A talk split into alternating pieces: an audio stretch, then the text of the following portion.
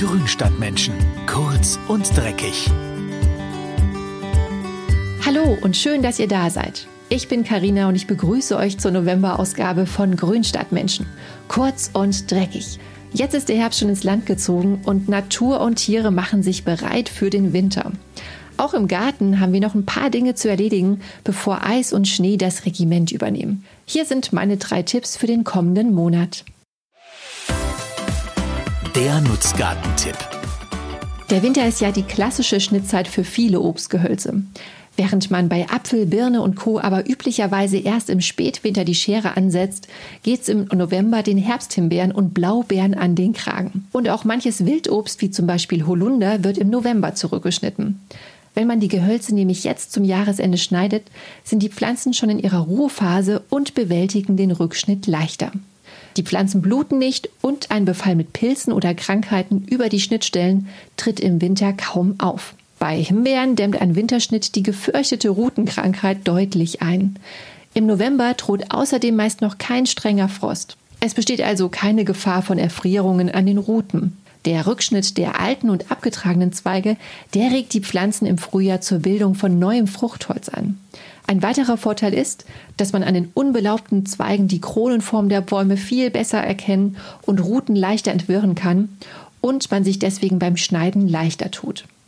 Wie genau ihr den Schnitt bei eurem ganz individuellen Gehölz im Garten durchführt, dazu findet ihr detaillierte Anleitungen und Videos auf meinschönergarten.de. Der Ziergartentipp. Ich liebe Schneeglöckchen. Mit ihren weißen Glockenblüten sind sie echte kleine Winterschönheiten und wecken mitten im Schnee schon die ersten Frühlingsgefühle.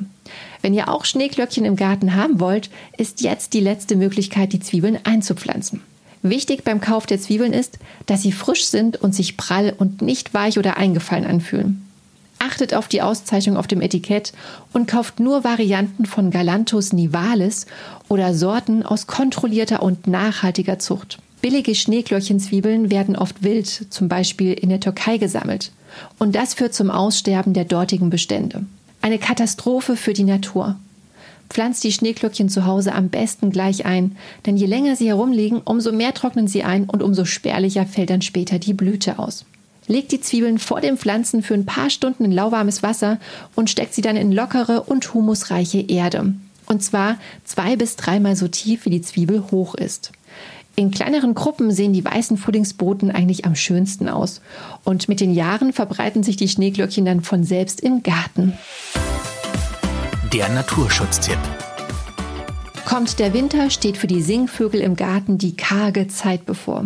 Je nachdem, wie viele Beerensträucher und Samenstände jetzt noch im Garten zu finden sind, brauchen die kleinen Flattermänner nun etwas Unterstützung bei der Futtersuche. Viele Vögel wenden nämlich im Winter einen Großteil ihrer Energie dafür auf, ihren Körper warm zu halten. Je kälter es also wird, umso mehr Futter brauchen die Tiere.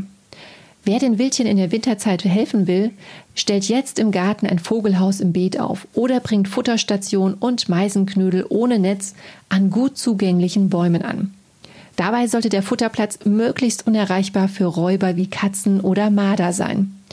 Platziert man das Futterhäuschen so, dass man es von der Wohnung aus sehen kann, kann man die Wintergäste aus der warmen Stube beim Besuch beobachten. Das macht Spaß und ist sehr lehrreich. Wer das ganze Jahr über füttert, sollte jetzt die vorhandenen Futterstellen einmal gründlich reinigen und auf fettreiches Winterfutter umstellen. Gefüttert werden Samen, Kerne, Nüsse, Kleie, Mehlwürmer, geölte Haferflocken, Äpfel oder Rosinen. Ein Highlight für die meisten Gartenvögel sind übrigens schwarze Sonnenblumenkerne. Eine Anleitung, wie ihr Vogelfutter ganz leicht selber machen könnt, findet ihr in den Show Notes. Und damit sind wir schon wieder am Ende unserer Kurzübersicht über die Garten-To-Dos zum Monatsersten. Schaut doch mal auf unserem Grünstadtmenschen Instagram-Kanal vorbei. Da gibt es immer spannende Infos und schöne Bilder zu den einzelnen Themen.